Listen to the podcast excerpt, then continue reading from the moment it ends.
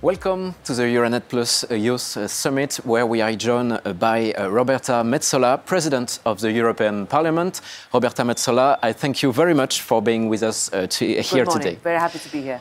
I would also like to uh, welcome to this debate young journalists from different radio stations uh, from different European countries, uh, which are all members of our Euranet Plus uh, network, which provides information on the European Union uh, to more than 13 million listeners. So, hello, uh, Cristina from Polskie Radio. Hello, Julia from Radio 24 in Italy. Hello, Bojidar from BNR Bulgaria. Alexandre from uh, Radio Renascença, Portugal, and hello, Toms from uh, Latvia Radio in Latvia. Thank you all for being online with us uh, today. And I, uh, Romain Lostis, your moderator for today, I'm a journalist for the independent and European radio, EU Radio, which is also a member of the Euranet Plus uh, network.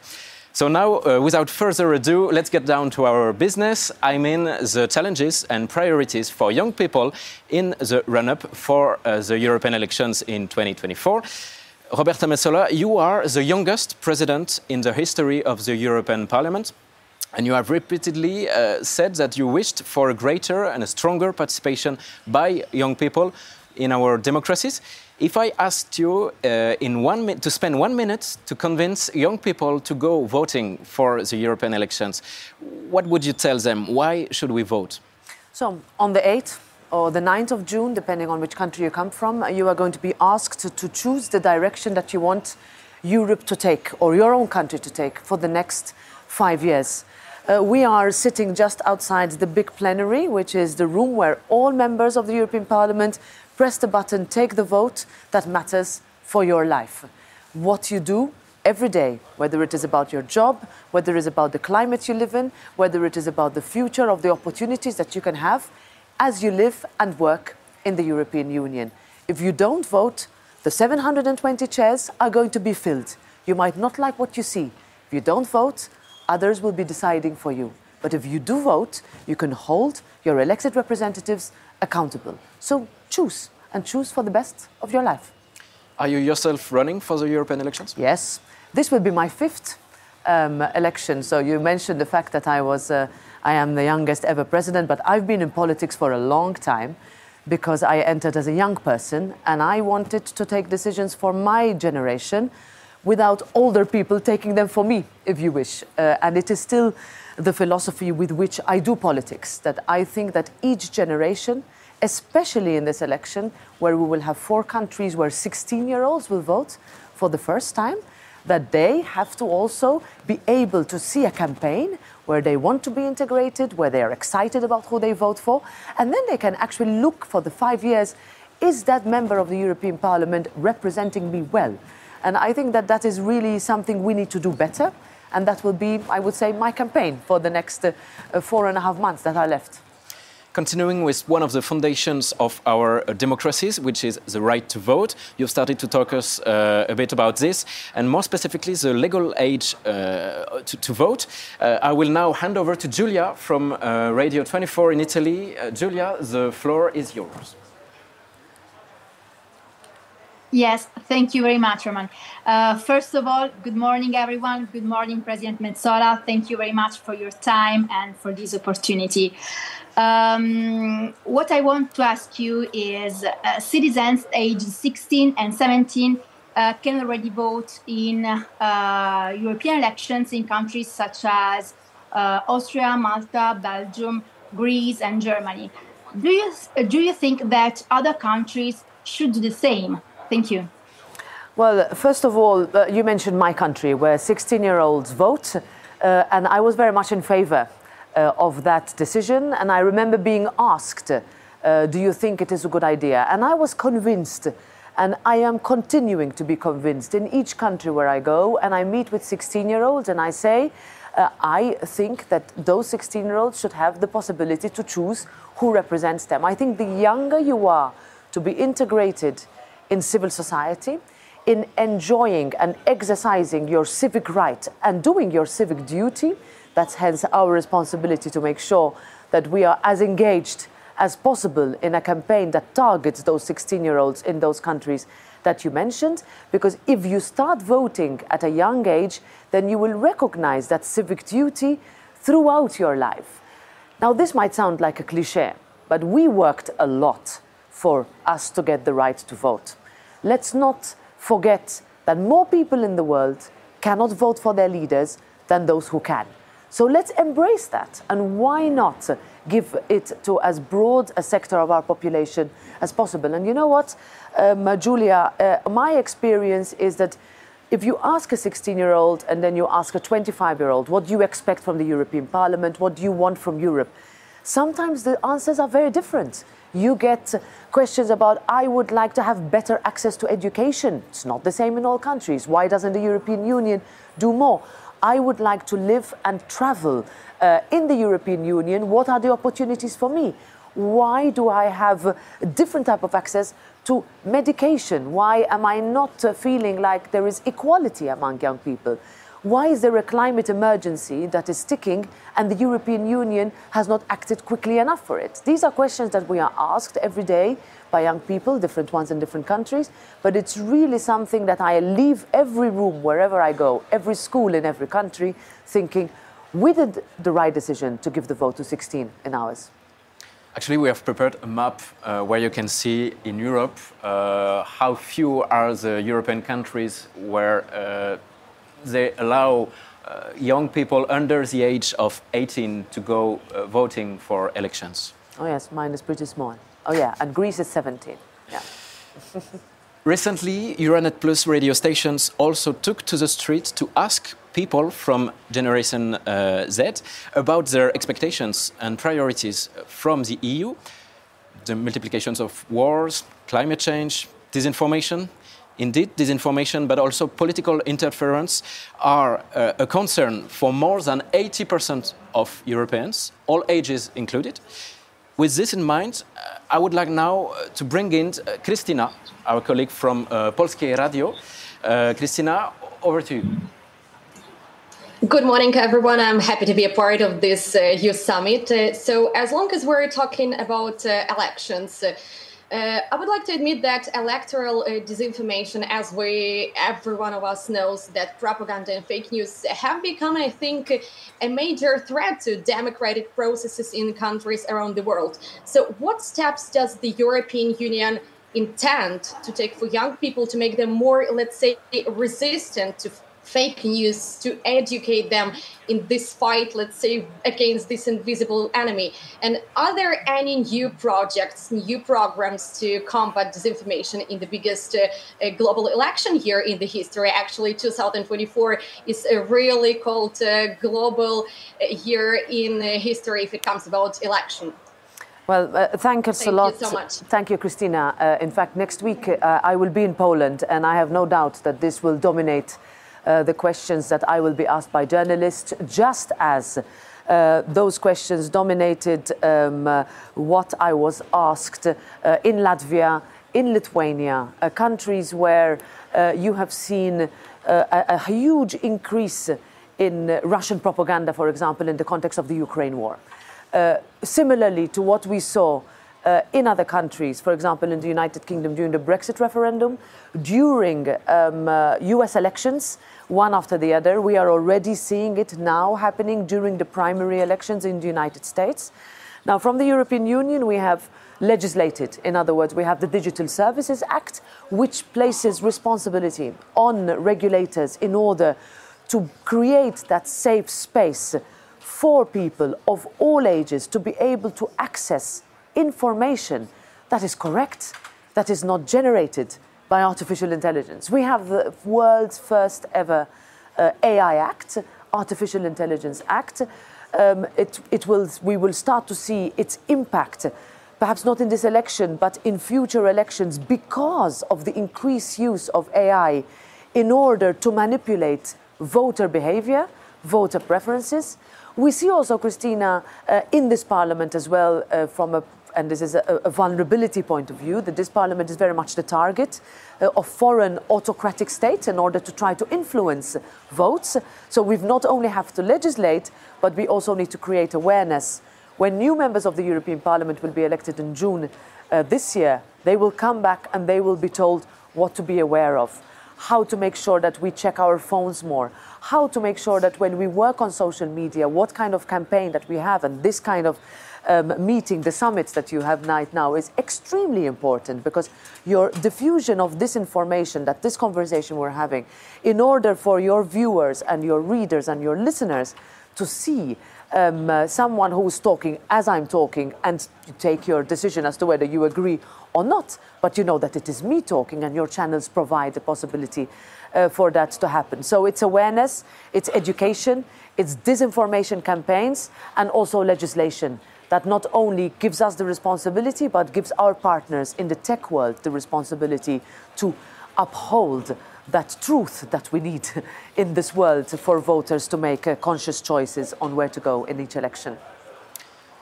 One of the main concerns of young people is also the environment.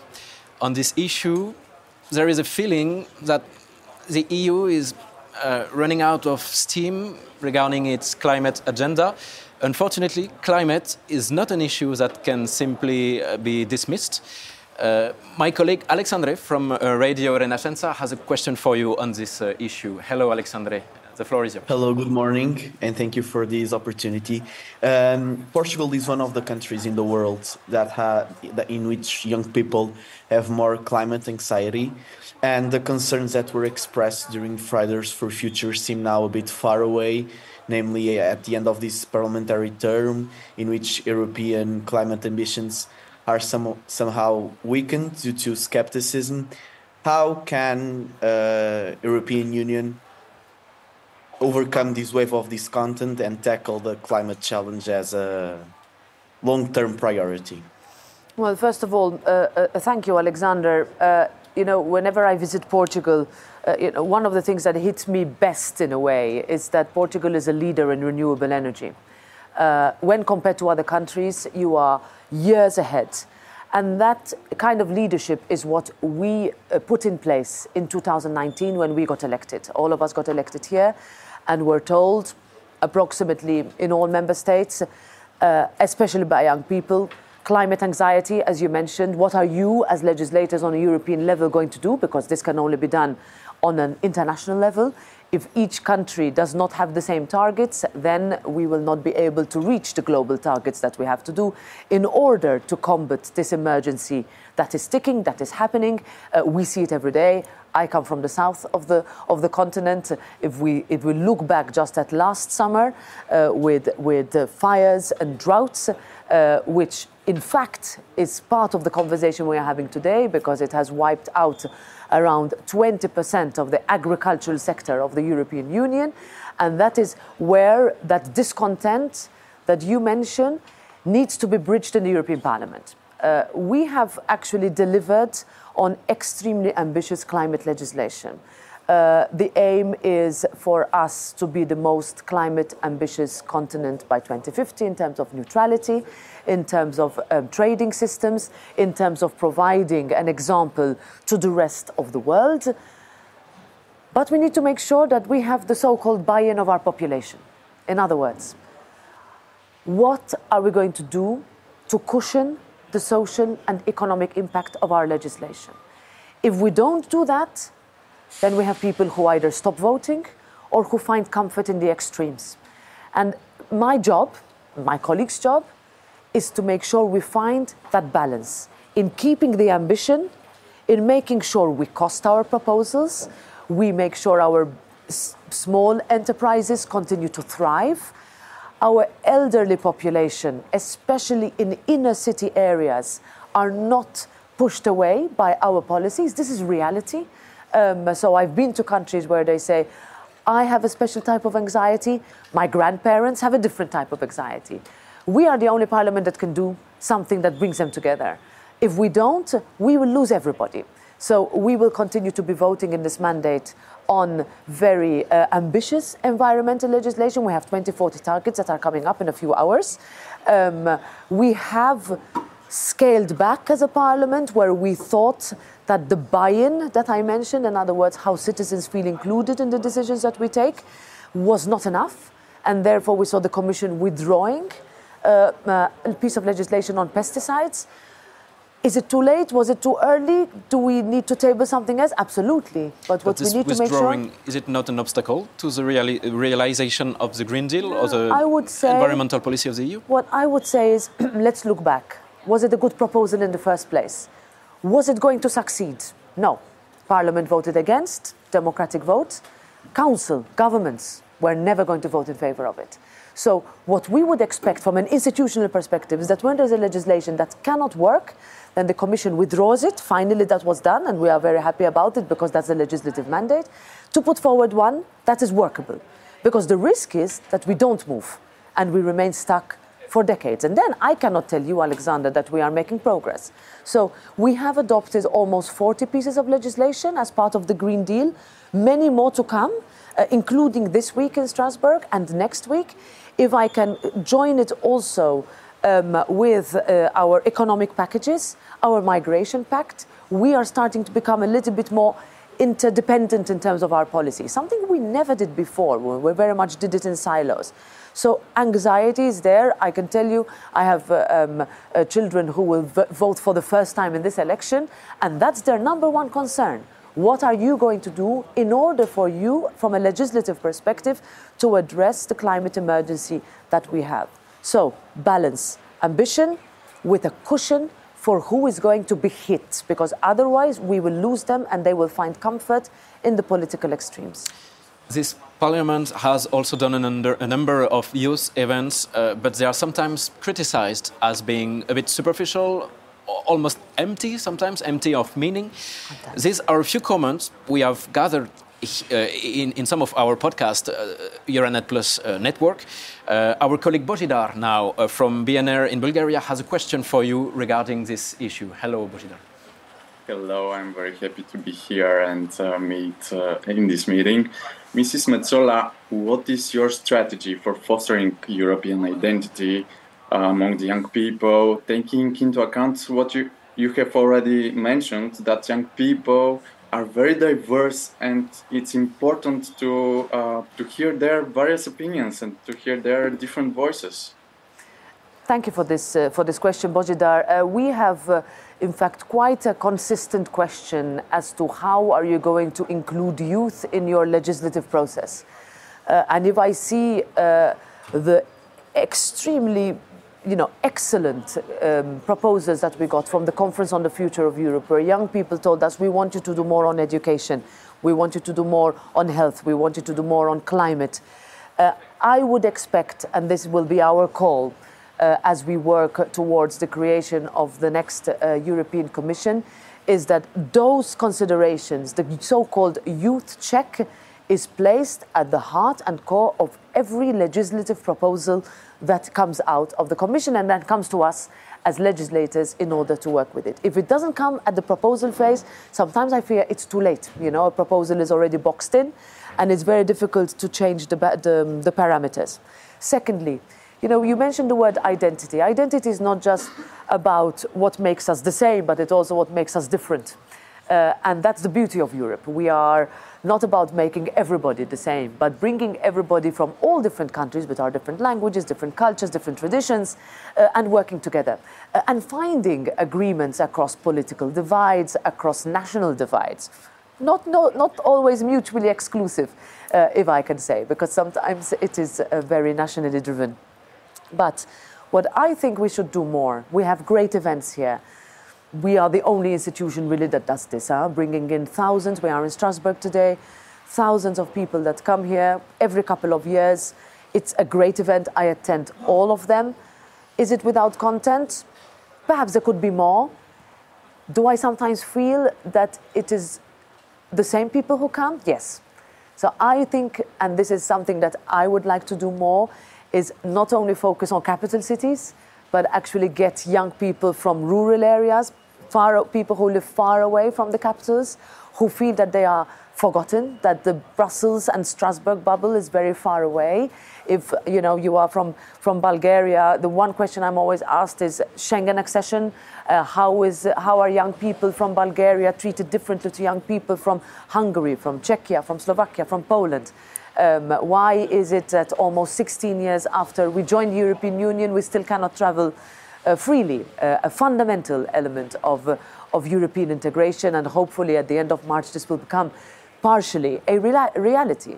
Uh, so I think we can do much more in terms of content, but I would not only rely the, on those events, but rather streamline and make sure that youth and opinions that are expressed, as I said earlier, I did not used to like being told when I was young, you know, um, that uh, your time will come or uh, wait. Rather, no, you have an opinion, it comes into our work now. And then I will go one step further. I would encourage more young people, including all of you, to run for elections. Because if you run, and I can tell you it is difficult the first time, my first election was very hard uh, when I was in my early 20s, but I did it because I believed in it. And I said, if I don't do it, then I will not be able to encourage other young people to participate. And I think uh, times have changed a lot. The average age of this parliament has gone down, not so much, but has gone down. Uh, younger than in, in many national parliaments, actually, we can still, still do much more. And you can help us to do that. Maybe one last question, if you agree, Roberta Metsola, on a different subject now, more strategic uh, defense one. I will now bring in our colleague Toms from uh, Latvia's radio in Latvia, uh, who has a similar question for you. Yes, thank you, Roman. Morning, President Metsola. It's a pleasure to be at this summit and to talk to you. Uh, one of the priorities in the upcoming years will continue to be security, and hence, President Metsola, given the diverse approaches to military conscription across EU member states, with some countries, for example, Latvia, recently reintroducing military conscription. On the contrary, Malta has never established a compulsory military service. So, how do you perceive the policies of national conscription in the context of EU's efforts to strengthen collective security and defense cooperation? Well, there is no doubt that the world has changed completely since the 24th of February 2022. But I also need to say mea culpa to our colleagues from the Baltic states, including Latvia, that had long been warning us before 24th of February 2022 that there was an aggressive expansionist neighbor uh, of the European Union uh, that was waiting to ex exactly do what it did in 2008 and 2014. Putin did not stop in 2008, he did not stop in 2014, he doesn't look like he's stopping now, and that has triggered the European Union to take certain actions. In most cases, with your country, uh, Tom's, at, its lead, uh, in order to be better prepared, in order to see the need, finally, for a true and proper security and defense union, in order to make sure uh, that NATO has uh, the capacities and the capabilities that it needs uh, in order to prevent, deter potential attacks. Uh, we have seen um, the the joining uh, in NATO of Finland and waiting, hopefully, in the next days and weeks for Sweden. Um, uh, to join, um, pending the approval uh, of, of, Hungary, which is important for us, and, and, and, we would call for that, but that is NATO but at the same time, it is very much a core part of our discussions now in terms of how do we um, um, defend ourselves as a yeah, union. Europe is not the only voice inside NATO. And that Europe is not the only voice. What will happen after the presidential elections in the United States after November? We need to be ready for a scenario where Europe could be alone uh, and therefore needs to be prepared. Uh, in terms of, for example, help to Ukraine with 330,000 rounds of ammunition already, um, uh, uh, 1 million production that is currently ongoing. Is it enough? No. Uh, will it be enough? No. But our commitment is unwavering. Uh, with regards to those countries that do not have um, uh, uh, obligatory conscription, you will understand that um, this is uh, something that is decided on a national level, not something that can be dictated by the European Union. I can tell you, I am married to a Finnish man, and in Finland there is obligatory conscription.